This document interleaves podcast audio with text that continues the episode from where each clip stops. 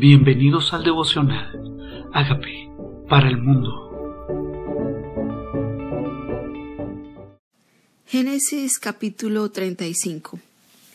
Dios bendice a Jacob en Betel. Dijo Dios a Jacob, levántate y sube a Betel y quédate allí, y haz allí un altar a Dios que te apareció cuando huías de tu hermano Esaú. Primero Dios le habla a Jacob diciendo, vete a Betel, quédate allí y haz un altar a Dios. Otra vez más, otro altar, sí, otro altar. Es necesario hacer altar de adoración, altar donde el nombre de Dios sea exaltado, hacer la pausa en nuestras vidas y sacarle ese espacio para alabarlo, para honrarlo. Este es nuestro altar. Nuestro corazón es ahora nuestro altar. Dice, ahí, en ese lugar donde, donde Dios hizo un pacto, en ese lugar donde Él vio la escalera que subía y bajaba, y por eso le puso el nombre Betel. Esto es casa de Dios y puerta del cielo. Ahí, ahí donde el Señor te dio promesas y te vuelve a traer bendecido. Ahí, cada vez que hagas memoria, cada vez que te acuerdes de esos días especiales donde Dios actuó en tu vida, haz un altar de alabanza y un altar de adoración. Entonces dice, entonces Jacob dijo a su familia y a todos los que con él estaban, Quitad los dioses ajenos que hay entre vosotros, y limpiaos y mudad vuestros vestidos, y levantémonos y subamos a Betel, y haré allí altar al Dios que me respondió en el día de mi angustia, y ha estado conmigo en el camino que he andado. ¿Qué dijo Jacob como autoridad? No solamente provisión, no es solamente una autoridad para decidir qué hacer, es una autoridad para bendecir, para liderar a Dios, para llevar la comunidad, su familia, sus hijos, sus empleados, todo lo que él tenía, la gente de su casa a Dios. ¿Y qué, los, qué les dice? Dice, limpiense de los dioses ajenos que hay entre vosotros. Limpiense. ¿Qué, ¿Qué Dios ajeno hay en nosotros? ¿A quién adoramos? ¿A quién servimos que no es el Señor? ¿Qué estatua tienes en tu casa? ¿A qué están pitadoras? ¿Qué amuleto tienes? En que pones tu confianza que no es Dios. Hoy es tiempo de limpiarnos de los ídolos, reconocer que el que nos ha sustentado no es un amuleto, no es una estatua, no es un ídolo, no es otro sino Dios de Israel, el mismo Dios que se le apareció a Abraham, el mismo Dios de Jacob, de Isaac y de Jacob, es el mismo Dios nuestro que a través de él, de esa genealogía viene Jesucristo y comienza a ser no solamente nuestro Señor, nuestro Salvador, sino nuestro guiador, el que nos dice qué hacer y nos revela su verdad. Y cuando Él es nuestro Señor, entonces entendemos que podemos despojarnos de cualquier otra cosa, que el que nos cuidó en el camino fue Él y nadie más. Y dice, por eso levantémonos. Levantémonos porque Él fue el que nos respondió en el día, en el día de mi angustia y ha estado conmigo en el camino que he andado. Te escuchó Dios en el día de tu angustia. Entonces, ¿por qué creer en otra cosa? El que te sustentó fue Él. Dice, así dieron a Jacob todos los dioses ajenos que había en poder de ellos y los arcillos que estaban en sus orejas, y Jacob los escondió debajo de una encina que estaba junto a Siquén. ¿Qué pasará con esto? A veces tenemos objetos, prendas que amamos, que son importantes para nosotros. Aquí eran sus zarcillos. Tal vez estaban consagrados a algún dios, tal vez habían sido rezados, tal vez el objeto de su diseño es para un ídolo, tal vez es un ídolo el que está ahí diseñado, representado. Y dice todo lo que tenían, lo metieron, lo escondieron en junto a Siquén y salieron y el temor de Dios estuvo sobre las ciudades que había en sus alrededores y no persiguieron a los hijos de Jacob. Jacob entendió quién era el Dios de su vida. Ya no era el Dios de Abraham, su padre, su abuelo, ni de su padre solamente. Ahora era su Dios, el que lo sustentó a él, el que lo cuidó a él. Dijo, no, yo no voy a tener otro Dios. ¿Y qué pasó con esa decisión? nadie los tocó, nadie les hizo frente, nadie los persiguió, nadie puso su mirada en ellos para hacerles daño, Dios los protegió y salieron y el temor de Dios. Dice, no los persiguieron. Dice, y llegó Jacob a Luz, que está en la tierra de Canaán, que ahora es Betel, y todo el pueblo que con él estaba, y edificó allí un altar y llamó a aquel lugar Betel. Esto es Dios de Betel, el Dios. Esto es Dios. Porque allí le había aparecido Dios. Y cuando, cuando huía de su hermano, entonces murió Débora, ama de Rebeca, y fue sepultada a pie de Betel debajo de una encina, la cual fue llamada Alon esto es la encina del llanto. Lloraron a Débora, lloraron a la, a la criada que tenía, le daban valor también a los que trabajaron con ellas, le daban valor también a los que cuidaban sus cosas, lo lloraron, lo lloraron, la sepultaron, la honraron. Y apareció otra vez Dios a Jacob cuando había vuelto de Padaranar y le bendijo ahí en Betel. Ahí se despojó de sus ídolos y ahora era tiempo de adorar. Era tiempo de adorar y se le aparece Dios. Él obedeció lo que Dios le había dicho y se le aparece Dios. Y dice, y lo bendijo, lo bendijo.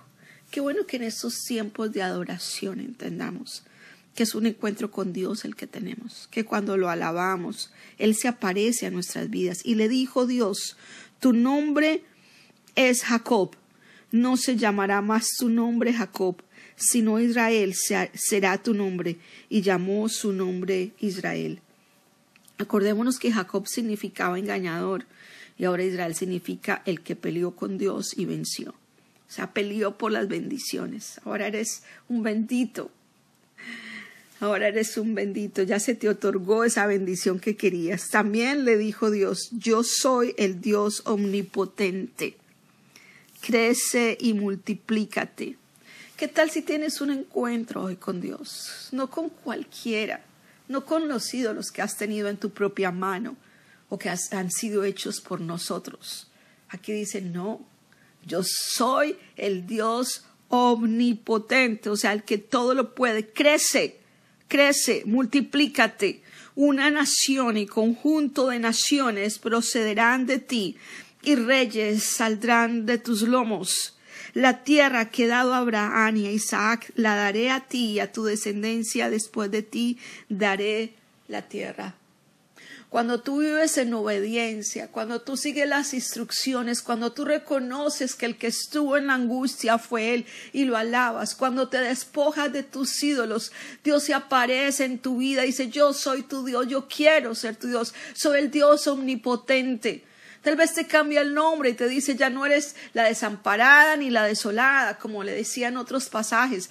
Ya no eres el engañador, ahora eres el bendito.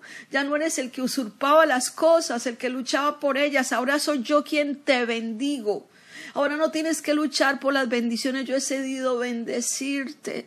Te bendigo te bendigo, recibe esa bendición, le decía el Señor, multiplícate, multiplícate, crece, bendigo lo que, esas promesas que te di a tus padres son para ti también, son para ti, crece, toma esta tierra, toma lo que Dios preparó para ti, ya estás listo, no, antes no era el momento, pero este era el momento, ya te has despojado de lo que no viene de mí, ahora este es el momento de la bendición, has obedecido, dice naciones, saldrán de ti, reyes saldrán de tus lomos, o sea, a través de ti, de tu genealogía vendrán reyes. Reyes, declara que tus genealogías van a reinar.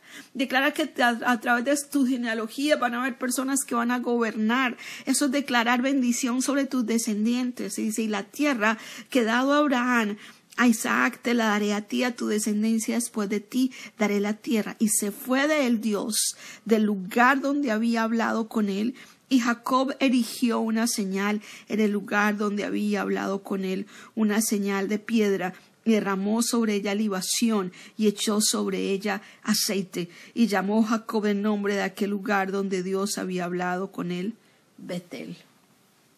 casa de Dios. Betel. Eligió un altar, cogió una piedra, puso por señal. ¿No será que es tiempo de que nosotros declaremos que en esos momentos donde Dios nos ha hablado son días benditos? que nuestras generaciones sepan, en este lugar Dios me bendijo, en este lugar Dios me habló. Cuando pasen por aquí, acuérdense que Dios es real, es el Dios que cumple promesas. Cuando ustedes crezcan y se multipliquen, no se les olvide que tenemos que hacer casa para Dios. Esta piedra es una señal. Esta piedra es una señal y vertió aceite. ¿Qué tal si hoy coges aceite?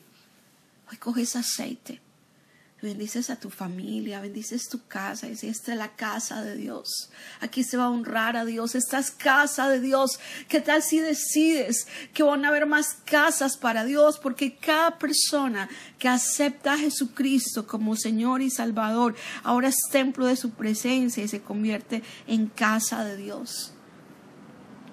Después que partieron de Betel, y había aún como media legua de tierra para llegar a Éfrata, cuando dio a luz Raquel. Y hubo trabajo en su parto, y aconteció que había trabajo en su parto, que le dio la partera, le dijo, no temas, que también tendrás este hijo. Y aconteció que al salirse el alma, pues murió, llamó su nombre Benoni, hijo de mi tristeza.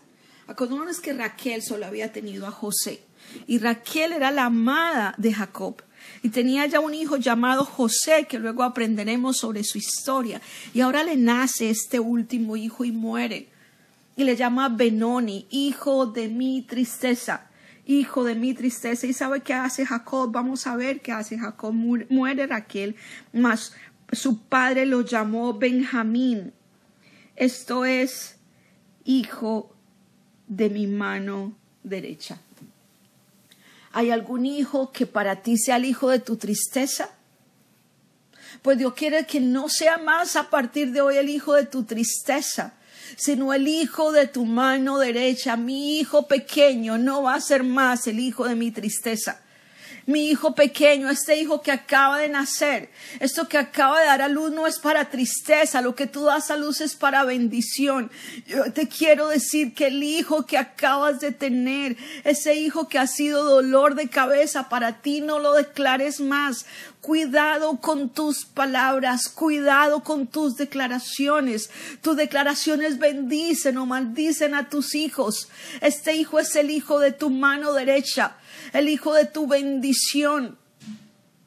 Ese es tu hijo de tu mano derecha. Y así murió Raquel y fue sepultada en el, camino de Éfrata, la cual es Belén. Y levantó Jacob un pilar sobre su sepultura. Esta es la señal de la sepultura de Raquel hasta hoy. Y salió Israel y plantó su tienda más allá de Mildad Edar. Cuando vamos a Belén en esta peregrinación, preguntemos dónde está la sepultura de Raquel. Hay mucha gente que va a la sepultura de Raquel a orar. Y dice, aconteció que cuando moraba Israel en aquella tierra fue Rubén y durmió con Bilha, la concubina de su padre. Y creo que esta historia la compartiré mañana. Dios se te aparece, Dios te bendice a la ida, te dice voy contigo, te llevaré, te traeré. Jacob hizo un pacto con él. Dios lo llevó, lo trajo, lo bendijo, iba solito cuando iba para Padán Arán. Y cuando se devolvió, se devolvió con hijos, con hijos, con esposas, con, con ganado. Cuando llegaste, llegaste solo, antes estabas solo, con una piedra de almohada, viviendo retos en tu vida. Y Dios te bendijo en el camino. Dios quiere que te acuerdes de dónde te sacó Él. Dios quiere que hagas memoria de sus bendiciones. Dios quiere, Dios quiere que tengas presente que Él fue el que te llevó en el camino y que le digas a tu familia, es tiempo de que reconozcan que el que me bendijo no fue mi esfuerzo, que el que me bendijo fue el Señor que me acompañó y volvió y me trajo. Y es tiempo de que alabes con ellos. Tal vez proclama un día de acción de gracias en tu familia. De pronto no tienes que esperar al día de acción de gracias nacional. Tal vez tú estableces tu día donde dices, aquí me bendijo Dios, aquí llegué un día, un día me pasó esto y que recuerdes con tu familia de dónde te sacó el Señor y erijas un altar de alabanza y digas, yo voy a hacer casa para Dios, mis hijos van a hacer casa para Dios, el corazón de mis hijos va a ser casa para Dios y a partir de mis generaciones las promesas que Dios dio a mi vida van a ser sí y amén porque he tenido un encuentro con el Omnipotente. Hoy, ¿qué tal si le dices al Señor gracias? Señor, reconozco que he sido pecador, reconocido que la gloria me la ha dado yo, he reconocido también, Señor, que se me ha olvidado de donde me sacaste y se ha llenado de orgullo mi corazón. Señor, reconozco que no le he contado a mis hijos, reconozco que no los he llevado hacia ti, reconozco que hay ídolos en mi casa, reconozco que mi corazón se ha inclinado a lo que tú, a la obra de mis manos. Y se me ha olvidado que eres tú la fuente y no la obra de mis manos. Perdóname si he tenido otros ídolos que pueden ser personas, cosas, trabajos y mi corazón se ha inclinado hacia ellos. Hoy reconozco que tú eres mi Señor y mi Salvador, eres el Dios omnipotente. Hoy declaro que tú eres mi Señor mi Salvador. Y te pido que reconozco que moriste por mis pecados en la cruz, pero también resucitaste para tener hoy un encuentro conmigo. Y te invito a mi corazón para que seas el Señor de mi vida, el Señor de mis generaciones. Yo declaro que tus promesas para mí son sí y son amén.